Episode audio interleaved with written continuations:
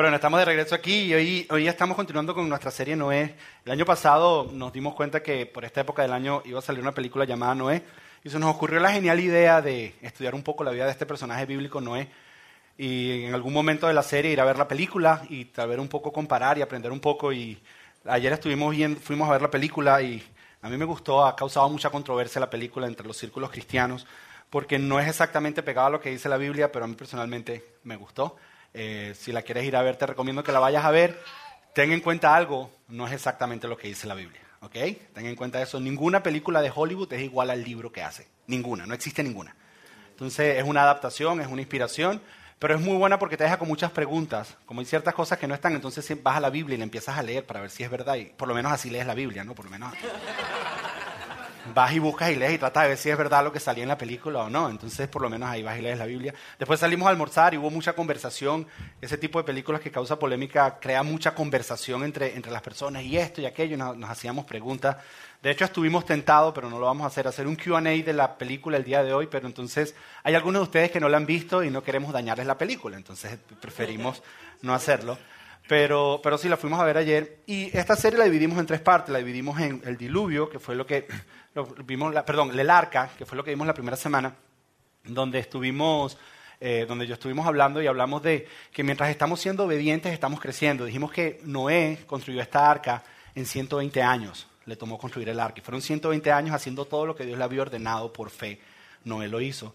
Y nos preguntamos cómo hizo Noé para no tirar las tablas. Y fue que él creyó en Dios, en quien Dios decía que era y que Dios iba a cumplir lo que prometió.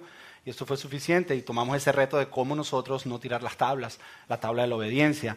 La semana pasada tengo entendido que Edgardo Avero les estuvo hablando acerca del diluvio, aunque yo vi sus notas y Edgardo Avero, yo metí a Noé en el arca, él lo sacó del arca, lo volvió a meter, lo sacó, hizo la hizo de todo. Pero lo que él tenía que hablar era de Noé dentro del arca en el tiempo del diluvio.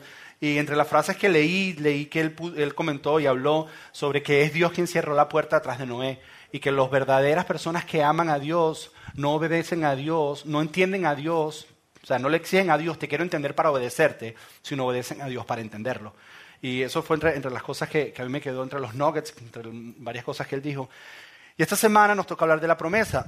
A pesar de que nos toca hablar de la promesa, no vamos a enfocarnos, aunque voy a mencionar algunas cosas de la promesa, el momento de la promesa de Dios, pero quiero enfocarme en algo que vivió Noé durante esta etapa cuando salió del arca. Y quiero comenzar con esta pregunta. Yo no sé ¿Cuántos de ustedes en su vida han vivido una de esas situaciones donde sientes que el mundo se te está acabando? Todos hemos vivido esas situaciones, ¿verdad? Que sientes que se te cae, que el mundo se te está acabando, que todo se te está viniendo al piso, que todo se te está viniendo abajo.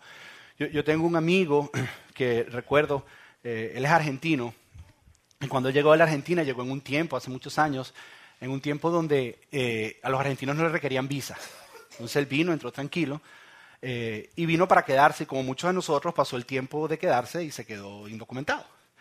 Terminó tocando en la banda donde yo dirigía la alabanza y la oración en la iglesia, y estando ahí con él, eventualmente, él siendo el baterista, era uno de los bateristas, conoció a una de las danzarinas. La relación entre, por eso aquí no hay bateristas ni danzarinas, porque es peligrosa la cosa. Entonces, entonces conoció, conoció una danzarina, entonces empezaron a a, gustar y empezaron a tener su relación. Eh, la danzarina, ella era mi asistente personal, yo era el director de la danza en esta, en esta congregación y empezaron a conocerse y creció un romance y se conocieron, estuvieron felices y se casaron. Espectacular, una colombiana con un argentino. Todavía no sabemos qué comen, pero es una colombiana con un argentino.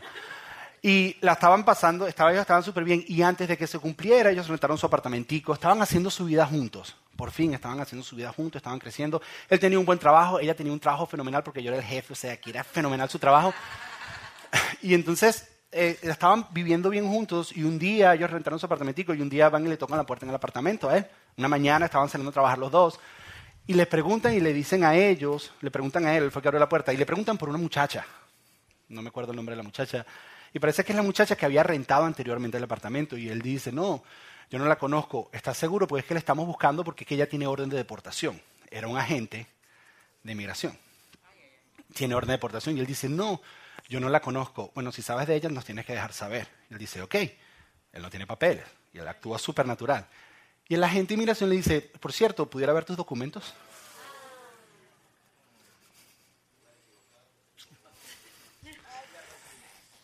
Y en ese momento ese hombre pensó que el mundo se le estaba acabando. Para hacer la historia corta, se lo llevaron preso de ahí. Ella sí tenía documentos, él no. Se lo llevaron preso de ahí, lo llevaron a un lugar. Yo recuerdo, mi esposo y yo estuvimos eh, corriendo con todas las diligencias de ellos. Luego, el agente de inmigración lo llevó a su casa de regreso porque él decidió eh, irse del país, lo estaban deportando, decía, mira, puedes pelear y te vamos a tener preso aquí por un mes mientras estás peleando, o decides irte y te vas hoy mismo y llegas a la Argentina. Entonces él dijo, bueno, me voy hoy mismo, parece que había menos eh, penalidades si él decidía voluntariamente, lo estaban poniendo como algo voluntario. Y lo llevaron a su casa a buscar sus cosas, estábamos todos nosotros ayudándolo a llevar sus cosas. Él decía que era subreal, o sea, él era, sentía que el mundo se le estaba acabando en 24 horas. O sea, era algo espantoso para ellos. Y en ese momento, luego mi esposa se fue con la esposa de él al aeropuerto, la gente de inmigración los dejó estar casi al punto que se estaban montando así de historia de amor, Jack, no te vayas, agarrándose de las manos. Y, entonces se fueron y entonces el mundo que estaban construyendo, ellos sentían que se les caía a pedazos. Se les caía a pedazos. Pero yo estoy seguro que él no es el único que ha sentido eso. Yo estoy seguro que muchos de nosotros hemos sentido en algún momento que sentimos que nuestro mundo se cae a pedazos y nos hacemos preguntas como ¿por qué? ¿Por qué nos ocurre? ¿Será que, ¿Será que hay esperanza después de todo esto que está ocurriendo? ¿Por qué no pasa eso? ¿Será que hay un propósito con todo esto que Dios está haciendo? Nos hacemos toda esta cantidad de preguntas. Y yo creo que en parte de la historia de lo que Noé nos va a enseñar hoy nos va a dar respuesta, porque tal vez algunos de ustedes tal vez no vivieron esa situación, o a lo mejor algunos de ustedes ya recibieron una carta de migración donde sienten que el mundo se les está cayendo, o a lo mejor un día estabas tranquilo en tu trabajo, hicieron recorte de personal y te tocó a ti y tú no entendiste por qué. O a lo mejor estás en una relación súper feliz y de repente empezó a ir mal. Entonces acabó y tú te haces la pregunta, ¿por qué Dios? Y estás viviendo una situación y sientes que el mundo se te cae a pedazos, sientes que el mundo se te desborona, sientes que el mundo se te cae. Yo creo que si hay alguien que sabe cómo reaccionar y qué hacer cuando el mundo se está acabando, es Noé. Porque el mundo literalmente se estaba acabando. Se estaba acabando completamente el mundo de Noé. El mundo completo se le estaba acabando. Y la perspectiva que tiene Noé a esta situación, número uno, y hay algo que Noé hace que yo creo que nosotros podemos aprender de eso. Por lo general, nosotros enseñamos un solo punto, pero como yo vine la semana pasada, les voy a dar dos. Un double whammy hoy. Entonces, eh, hay algo, hay una perspectiva en la manera en que ve Noé un mundo acabándose, y hay algo que Noé hace cuando se encuentra con el mundo que se acabó, que yo creo que nosotros podemos aprender de estas dos cosas y lo podemos aplicar en nuestras vidas en este momento o en el momento que estemos viviendo una situación como esa. Porque si no lo estás viviendo, no quiero ser ave de mal agüero, pero eventualmente vas a sentir algo como eso. Vas a sentir que el mundo se te está acabando. La pregunta es, ¿qué significa eso realmente? Y en la historia de Noé encontramos esa respuesta. Ahora, yo no sé qué hizo Pastor Avero con Noé, pero yo lo dejé entrando en el arca Noé. Así que vamos, vamos a regresar con Noé entrando en el arca. Noé entra al arca, ¿verdad? Y la Biblia dice que Dios es quien cierra la puerta detrás de él. Y Noé está en el arca, y mientras Noé está en el arca, empieza a llover. ¿Por cuánto tiempo llovió? Miren lo que dice la Biblia. La Biblia dice que durante 40 días las aguas del diluvio crecieron hasta que cubrieron la tierra y elevaron la barca por encima de la tierra. 40 días y 40 noches lloviendo, sin parar. Yo recuerdo hace un tiempo atrás que aquí se inundaron, pasó como una tormenta de estas y llovió por una semana. Y yo estaba desesperado en mi casa, porque llovió por una semana. No estaba 40 días y estaba lloviendo. Y él sabía, ojo, que el mundo que él conoció se estaba destruyendo. Que el mundo que conoció se estaba desvaneciendo. Que la gente que conoció, amigos que tenía, todo estaba completamente desvaneciendo y ese mundo se estaba destruyendo. Los amigos del college de los hijos se estaban muriendo. Estaban acabando con todos los Starbucks que habían en la tierra. Se estaba acabando el mundo para Noé. Estaba acabando completamente el mundo y Noé estaba entrando como en una crisis. Yo imagino conversaciones él con los hijos y los hijos con él y luchando y qué vamos a hacer ahora y qué vamos a hacer, qué incertidumbre. El mundo se nos está acabando. Así como tú a veces sientes cuando vives esa situación que sientes que el mundo se te está acabando. Ahora, mi mente trabaja un poco extraño. Porque yo cuando estoy sentado frente a mi computadora haciendo esto, me vienen imágenes, me salen tablas, me salen bolsos. Y hay un momento donde me empiezan a llegar canciones. Y yo imagino, me imaginé esta escena de Noé como musical. Entonces Noé está hablando con sus hijos. Y yo imagino que Noé, en ese momento, así como si fuera Vaselina, no les habló, sino les cantó. ¿Cuántos vieron Vaselina? ¿Se acuerdan Vaselina? Grease. Y, yo creo que en ese momento, en ese momento de incertidumbre, cuando no sabían qué hacer. No sabían qué hacer y los hijos preguntándole, Noé, papá, ¿qué, qué vamos a estar haciendo? ¿Qué vamos a estar haciendo? ¿Qué vamos a hacer? ¿Qué vamos a hacer? Está lloviendo, no para de llover. Y yo creo que Noé dijo, a pesar de la lluvia y la tempestad, a pesar de la duda y necesidad. Y les dijo, si hasta aquí nos trajo Dios, sé que no nos dejará. Si hasta aquí nos ayudó, hoy su mano nos guiará. Sé que no nos dejará. Mi confianza puesta está en los brazos de mi Padre Celestial. Sí, en ese momento de crisis, donde no sabían qué hacer y de verdad estaba lloviendo y había tormenta. Yo imagino que en ese momento donde no sabían qué iba a hacer, cuál era el futuro que les venía, Noé les había prometido, pero hace 120 años Noé no volvió a hablar con Noé. Perdón, Dios no volvió a hablar con Noé. Le dio las instrucciones del arca y hace rato no escuchaban de él. Y Noé le decía a sus hijos, a pesar de la lluvia y la tempestad, a pesar de la duda y necesidad. Después de 120 años les dijo, si hasta aquí nos trajo Dios, sé que no nos dejará.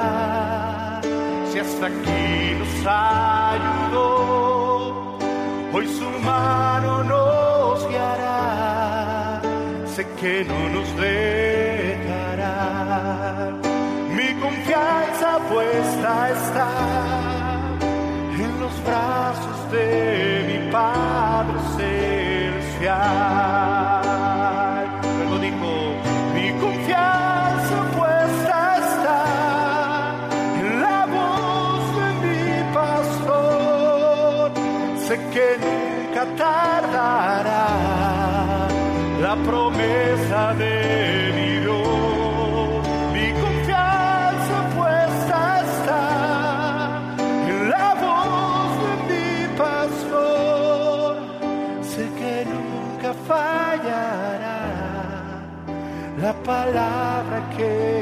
Padre nos puedas poner tu confianza en Él. Dile, mi confianza, dile, mi confianza puesta está en la voz, en la voz de mi pastor. Sé que nunca tardará la promesa de Dios.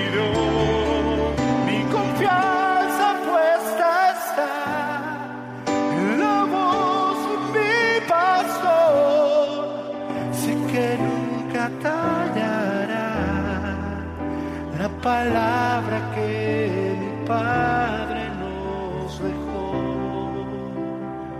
Yo creo que en medio de la lluvia, en medio de la tormenta, en medio del mundo destruyéndose, Noé le dijo a sus hijos, ¿sabes qué? Nuestra confianza no está en las señales que vemos, nuestra confianza no está en la situación que estamos viendo alrededor, nuestra confianza no está en si sale el sol mañana. Nuestra confianza está en que Dios nos prometió y Dios nos va a cumplir. La voz de mi pastor, él me dijo, imagino que le habrá dicho, ¿tú, tú recuerdas? ¿Recuerdas que no teníamos madera? ¿Recuerdas que ninguno de nosotros sabíamos cómo hacer un arca? ¿Recuerdas que Él prometió los animales y los animales vinieron? Ahí es donde está mi confianza. Y si Él prometió, eventualmente va a pasar algo. Y el momento de incertidumbre, ¿y qué va a pasar después de esto? No tenemos ni idea. Ahora, fueron 40 días de lluvia. 40 días de lluvia es bastante. Pero siguieron dentro del arca. Y pasó más tiempo. Y después de los 40 días, dice, después de 150 días, exactamente cinco meses después que comenzó el diluvio, la barca se detuvo sobre la montaña de Ararat. Después de cinco meses, fue que encalló en una montaña. Imagino que vino un poquito de esperanza. Como que empezaron a ver la luz al final del túnel. Sí, así que empiezas a ver la luz al final del túnel. Y empiezas por ahí a ver la luz al final del túnel. Pero a pesar de que estaban encallados, se sentían en una isla solitario, así como estábamos nosotros en Cancún, que estábamos en Cancún y lo que veíamos era mar. Así. Ellos estaban encallados y lo único que veían, lo único que veían era agua. No veían más nada. Y después de ese tiempo, mira todo el tiempo que pasa, dice, después de dos meses y medio más tarde, mientras las aguas seguían bajando, otras cumbres se hicieron visibles. Si ellos estuvieron 40 días lloviendo y la Biblia dice que Dios se acordó de Noé. Y no era que a Dios se le había olvidado a Noé, sino que Dios empezó a actuar en la promesa que le había hecho a Noé. No es que Dios se ha olvidado de lo que te prometió y estás viviendo un momento difícil, sino es que todavía no es tiempo de actuar. Y dice que cuando Dios se acordó de Noé, empezó a remover las aguas, pero uno piensa que Dios va a hacer algo mágico, pero Dios removió las aguas de una manera natural. ¿Cómo las removió Dios? Primero dejó que lloviera, dejó que el agua saliera de abajo y que la tierra empezara a absorber y trajo una brisa. Y eso tomó tiempo. Siete meses y medio y por fin están viendo los topes. Ahora, en este momento, cuando estamos en medio de ese momento que el mundo se nos está cayendo y se nos está destruyendo y vemos la luz al final del túnel, todos nosotros hacemos lo mismo que hizo Noé. Empezamos a buscar señales y le preguntamos a Dios, Señor, dame una señal. Dios, dame una señal para saber. Entonces, ¿qué hizo Noé? Noé agarró un, cuervo y lo lanzó para afuera. Señor, dame una señal. Y hay unos comentaristas que dicen que el cuervo nunca regresó y hay unos que dicen que iba y venía y venía. Después de eso, 40 días después de este momento, Noé lanza una paloma. Y la paloma regresa exhausta porque no encontró lugar donde reposar su pie. Por cierto, en toda esta dinámica hay un juego de palabras en el original que es el juego de palabras reposo. Cuando dicen que el arca reposó sobre una montaña, dicen que la paloma no halló donde reposar su pie. Hay algo en el reposo y en la paz que Dios está haciendo dentro de ti que tú no entiendes en este momento. Entonces, envió la paloma y dice que no halló donde reposar. Después de eso, pasó siete días porque dejó que la pobre palomita descansara. Porque estuvo volando todo el día. Pasó siete días, las aguas habían bajado un poco más y la vuelve a enviar. Y ahora regresa la paloma, pero en su pico trae una hojita de olivo. Y yo imagino que los hijos de Noé dijeron, yes, y empezaron a hacer planes. Y Dios le había mandado una señal. Vamos a esperar siete días más, les dice Noé a los hijos. Ok, vamos a esperar siete días. Y vuelve y vuelve a enviar la paloma. Y esta vez la paloma no regresa porque halló donde reposar su pie. La paloma no regresó. Y los hijos dijeron, yes, ya salimos del arca. Muchos de nosotros les pedimos señales a Dios. Y pensamos que las señales significan luz verde. Pero Noé no se movió. Noé no se movió. Es más, ya se veía tierra. Y Noé no se movió. Yo imagino que los hijos dijeron, papá, ya estamos cansados, los animales estos hieden. Hagamos un barquito, una lanchita y nos vamos a aquel. Ya, ya hay tierra y podemos ir. Y Dios, Noé sabía que la hoja no significaba que los árboles todavía tenían fruto. Que Dios no le había dicho que se fuera, que podía irse, porque todavía no era el tiempo. ¿Por qué? Porque la tierra no estaba lista. Lo que a veces no entendemos, que en el momento de tormenta en nuestras vidas, Dios está preparando algo nuevo para nosotros. En el momento de tormenta nos sentimos que el mundo se nos está acabando. Muchas veces es que el mundo donde estábamos, Dios necesita quitarlo y ponernos un mundo nuevo porque nos va a traer algo nuevo. Y eso es lo que estaba pasando en la vida de Noé. El mundo se le estaba acabando, pero abajo Dios estaba creciendo un mundo completamente nuevo para él. Una nueva oportunidad. Y en ese momento, yo imagino que los hijos dijeron, ya tenemos que salir, ya queremos, ya tenemos que salir de aquí. Y Noé les dijo, todavía no, ¿por qué? Porque si yo llevo 120 años escuchando y guiándome por Dios, y hecho, entré al arca cuando Dios me dijo, los animales entraron cuando Dios dijo, todo fue cuando Dios dijo, yo no me voy a salir de aquí porque un ave traiga una ramita en su pico. Yo me voy a mover de aquí cuando Dios me diga. Sí, es porque las señales no siempre significan luz verde. Las señales muchas veces lo que significan es que Dios está trabajando a tu favor, pero quédate tranquilito. Y en ese momento todavía pasa más tiempo. Y mira lo que pasa. Dice, diez meses y medio después del comienzo del diluvio. Las aguas del diluvio se habían secado de la tierra casi por completo Noé levantó la cubierta de la barca y vio que la superficie de la tierra se estaba secando. Ya se veía tierra en otros lugares. Y Noé todavía no salía. Porque él estaba esperando que Dios le dijera cuándo salir. Dice, pasaron otros dos meses y por fin la tierra quedó seca y Noé todavía no salía. Porque él estaba esperando que Dios le dijera. Sí, a veces tú piensas que todo está listo. Ya, ya es hora de hacerlo, es hora de hacerlo, es hora de hacerlo y no dejamos que Dios termine de preparar lo que quiere preparar para nosotros. Y dañamos lo que Dios está haciendo para nosotros por movernos fuera del tiempo que Dios quiere para nosotros. Y eso es lo que estaba pasando. Y Noé todavía no se mueve. Ahora mira, mira qué interesante. Hasta este momento dice, entonces Dios dijo a Noé, Esto es un año y diez días después que comenzó el diluvio. Algunos de ustedes no pueden estar encerrados un fin de semana en su casa con su familia. Ellos tuvieron un año y diez días todos juntos. Las esposas de los hijos de Noé se tuvieron que calar a la suegra. Imagínate tú, los animales, el olor, el zoológico, todo, todo allá adentro. Y estuvieron por un año. Y entonces Dios dijo a Noé, todos ustedes, tú y tus esposas y tus hijos y sus esposas, salgan de la barca. Y en este momento es que Noé decide salir. El próximo versículo lo dice, el versículo 18 dice, entonces Noé, su esposa, sus hijos y las esposas de sus hijos salieron de la barca. Yo quiero que tú imagines conmigo este momento. Se abre la puerta de la barca y Noé no sabe qué se va a encontrar. Noé sabe que el mundo que él había conocido se había destruido, se le había acabado. Noé ve y lo único que ve es plantas comenzando a crecer. Ve hacia el cielo y no hay ningún ave porque todas están dentro del arca. No hay ningún animal porque todos están dentro del arca. No hay ningún otro ser humano pisando la tierra que Noé está a punto de pisar. Y Noé tiene dos maneras. Puede decir, esto es muy difícil y me doy por vencido. O puede decir, esto es una nueva oportunidad para yo poder comenzar. Esta es una nueva oportunidad, esto es un nuevo comienzo. ¿Sí ves? Porque a veces lo que no entendemos es que en el momento que pensamos que estamos viviendo una catástrofe, realmente es Dios que nos está dando una nueva oportunidad. Lo que a veces no entendemos es cuando pensamos que todo se está muriendo, realmente todo por debajo está renaciendo. Lo que a veces no entendemos es que hay momentos en nuestra vida donde pensamos que todo se está terminando, pero realmente es un nuevo comienzo que Dios nos está dando. Muchas veces Dios tiene que provocar momentos de crisis en nosotros para que soltemos y nos movamos de nuestra zona de comodidad para llevarnos al próximo nivel que Él quiere para nosotros. Y Noé se sintió que todo se lo habían quitado, pero en ese momento se dio cuenta que tenía una nueva oportunidad delante de él. Una nueva oportunidad para un nuevo comienzo. A lo mejor tú estás viendo una crisis y sientes que el mundo se te está acabando, pero no es que el mundo se te está acabando, es que hay un nuevo mundo que está comenzando para ti. Y eso es lo que Dios te está dando. Fíjate, la historia de mi amigo no terminó con él en, en Argentina y su esposa aquí. La esposa fue y se encontraron en Bogotá. Fue y se encontraron en Bogotá y dijo, vamos a ir a vivir a Bogotá.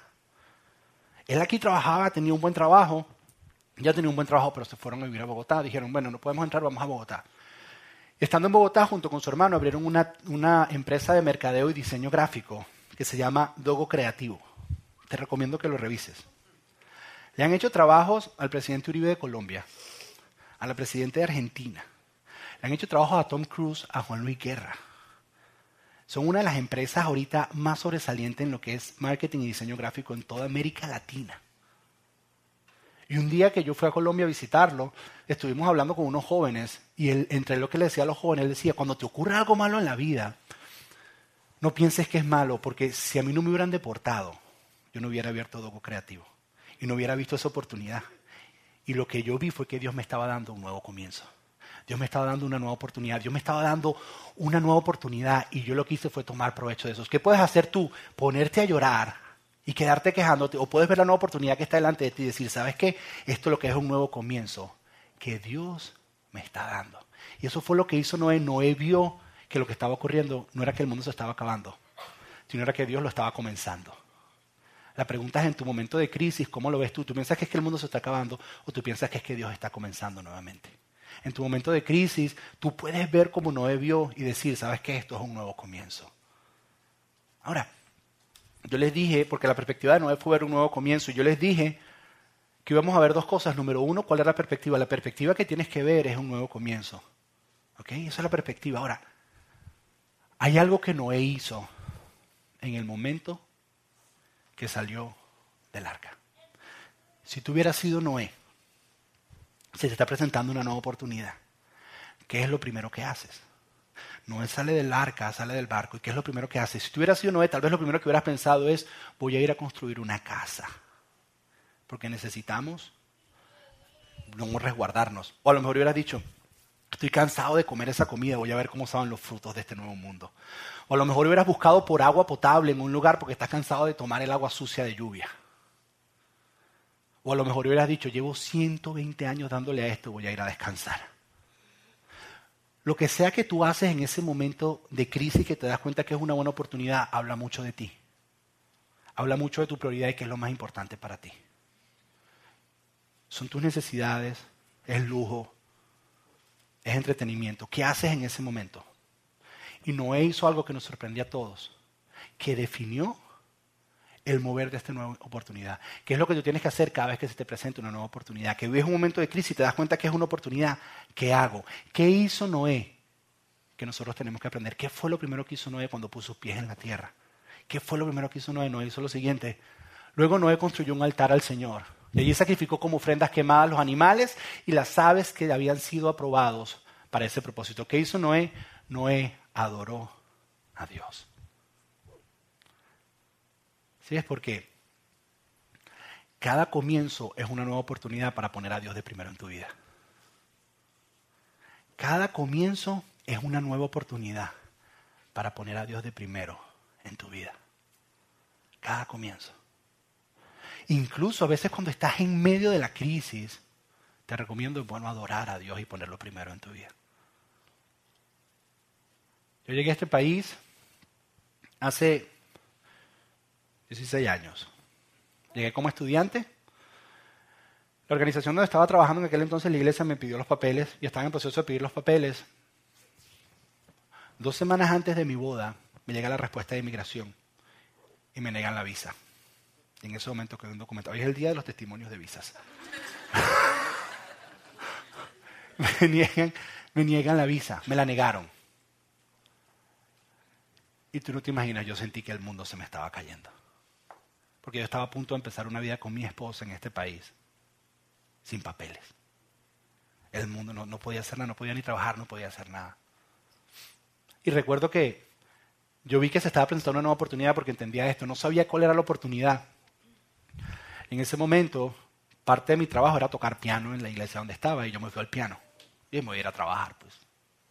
Y me fui al piano, recuerdo, y canté una canción, recuerdo que contamos a mi pastor y todo algo así, y canté una canción en ese entonces que era vieja en aquel entonces, imagínate qué vieja es ahorita.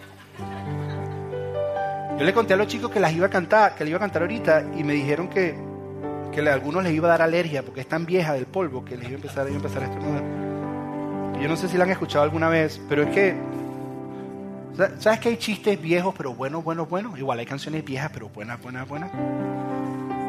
Y, yo me acuerdo que yo estaba en el piano y yo no entendía absolutamente nada de lo que estaba pasando. Yo no entendía qué era lo que iba a hacer Dios, pero sabía que había una nueva oportunidad delante de mí. De la misma manera que Noé estaba saliendo del arca y tal vez sentía la responsabilidad sobre sus hombros de que toda la humanidad dependía de él. Y él no tenía ni idea de cómo hacerlo. Cómo dirigir, cómo ser un patriarca, cómo no tenía ni idea. Yo me imagino, volviendo otra vez a que Noé está dentro de un musical, él hubiera cantado esta canción, que fue la que canté yo en aquel momento. Sendas Dios hará donde piensas que no hay. Él obra en maneras que no podemos ser. Algunos de ustedes están revelando su edad en este momento todito. Entonces, Él me guiará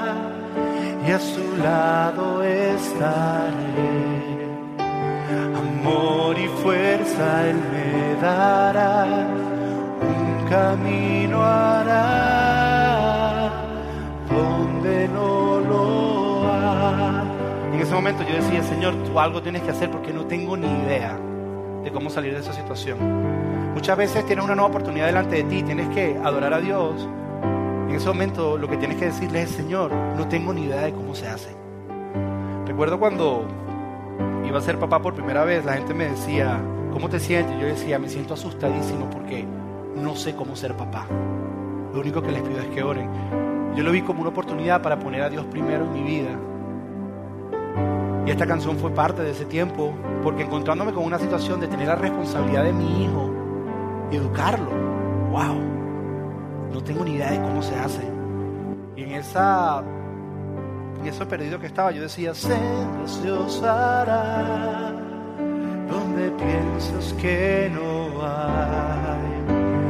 Él obra en maneras que no podemos entender. Él me guiará, a su lado estará. Fuerza me dará, un camino hará. donde no lo hay. Si camino en la soledad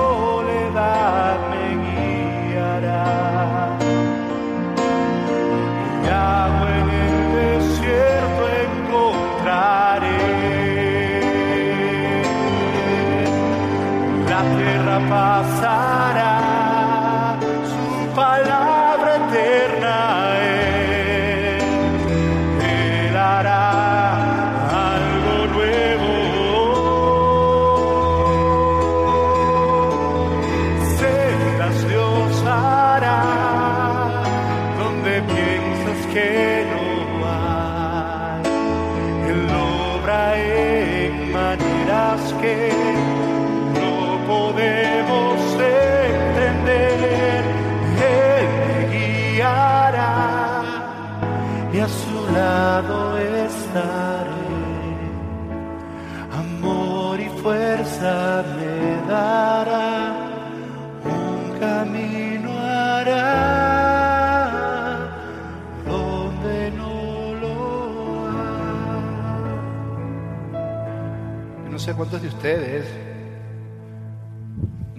repetirse eso y decir, yo necesito que Dios haga sendas en este momento. A lo mejor, a lo mejor tu nuevo comienzo es que llegaste a este país y no hay nada peor que llegar a un país como este sin saber. A lo mejor tu comienzo es una nueva etapa en tu vida. A lo mejor tu comienzo es que perdiste el trabajo y estás a punto de encontrar uno nuevo. A lo mejor tu comienzo que vas a ser papá. A lo mejor tu comienzo es una nueva relación que estás empezando. Yo lo que quiero es que entiendas algo, que cada comienzo es una buena oportunidad para poner a Dios primero. Y la Biblia dice, la Biblia dice que debido a que Noé hizo eso, dice que su adoración fue como olor fragante delante de Dios. Y la frase olor fragante es que fue como un reposo para Dios. Entonces Dios antes estaba triste y debido a que Noé lo puso primero en el nuevo comienzo, hubo descanso en el corazón de Dios. A lo mejor la razón por la que viviste la crisis que estás viviendo para darte un nuevo comienzo es porque Dios veía que te ibas a destruir en ese mundo en que estabas. Y tuvo que quitártelo para darte un nuevo comienzo y darte la oportunidad de que volvieras a colocar a Dios de primero. Porque Dios hace un pacto. Esta es la parte del pacto del título de la prédica. Y el pacto es que a mí, yo cuando lo leí, yo decía, ay, el pacto es el siguiente, el pacto es, más nunca, le dice Dios a Noé, destruiré la tierra por causa del hombre. Lo único que te pido, Noé, es que los hombres se tienen que respetar y no se deben estar matando los unos a los otros. Que te hace pensar, ok Dios, pero hace año y medio tú los mataste a todos. Y me estás exigiendo que respete ahora la vida del hombre. Y muchas veces nosotros vemos el diluvio como una catástrofe, pero yo lo veo como una expresión de amor de Dios. Porque de alguna manera, si el hombre hubiera seguido el camino por donde iba, se iban a acabar por completo. Y Dios dijo, yo los amo tanto. Yo los amo tanto que no puedo dejar. Tengo que comenzar de nuevo y que comiencen poniéndome a mí primero. Otra vez. Si a veces lo que estás viviendo es que Dios sabe que te vas a destruir. Así como cuando un niño está haciendo algo que tú dices, no lo hagas, no lo hagas, no lo hagas, y se lo quitas y llora. Dios sabe que te estás haciendo daño y te lo quita. Y te da la oportunidad de un nuevo comienzo. Yo no sé cuál es tu nuevo comienzo, pero cada nuevo comienzo es una oportunidad para poner a Dios primero. Mi consejo es que lo pongas primero. ¿Cómo lo puedes poner primero? No necesitas saberte las canciones viejitas ni necesitas tocar piano. Poner a Dios primero puede ser, voy a empezar a leer mi Biblia para preguntarle a Dios qué es lo que Él quiere que yo haga en este nuevo comienzo. Voy a empezar a ir todos los domingos a Iglesia Doral para ver cómo es que se hace esto. Poner a Dios primero es, voy a empezar a hablar con Dios y decirle, ¿sabes qué Dios? En este nuevo comienzo, yo quiero que tú seas primero. Y que todos los días, antes de comenzar lo que vayas a hacer, tu proyecto, vas a tener tu hijo, lo que sea que vayas a hacer, decir, ¿sabes qué Dios? Yo quiero que seas primero. Enséñame a ponerte primero. Si tú haces eso, tienes la mitad del camino ganado. Poco a poco Dios te va a ir enseñando. Pero mi consejo es que todo comienzo es una buena oportunidad para poner a Dios primero. Y tal vez tú dices que yo no estoy comenzando nada. Nunca es tarde para comenzar. Puedes comenzar a poner a Dios primero en lo que sea que estés viviendo. Pero ese es mi consejo. Mi consejo es que pongas a Dios primero. Ese es mi consejo. No sé qué están viviendo y no sé por qué se cambió del pacto a la promesa a esto. No tengo ni idea. Pero sea lo que estés viviendo, Dios va a hacer sendas. Y va a hacer algo nuevo. Algo nuevo para ti.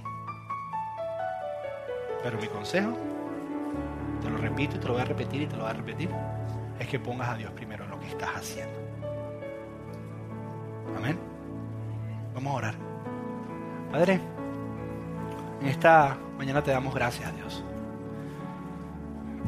Gracias por todo lo que hemos aprendido en esta serie, Señor, de, de Noé. Hemos aprendido a ser obedientes, hemos aprendido a que no tenemos que entenderte para obedecerte, Señor. Y hoy estamos aprendiendo que a veces las catástrofes en nuestra vida son nuevas oportunidades, Señor.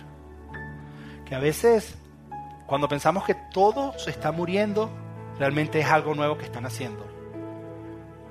Que para comenzar algo nuevo, primero algo viejo se tiene que acabar.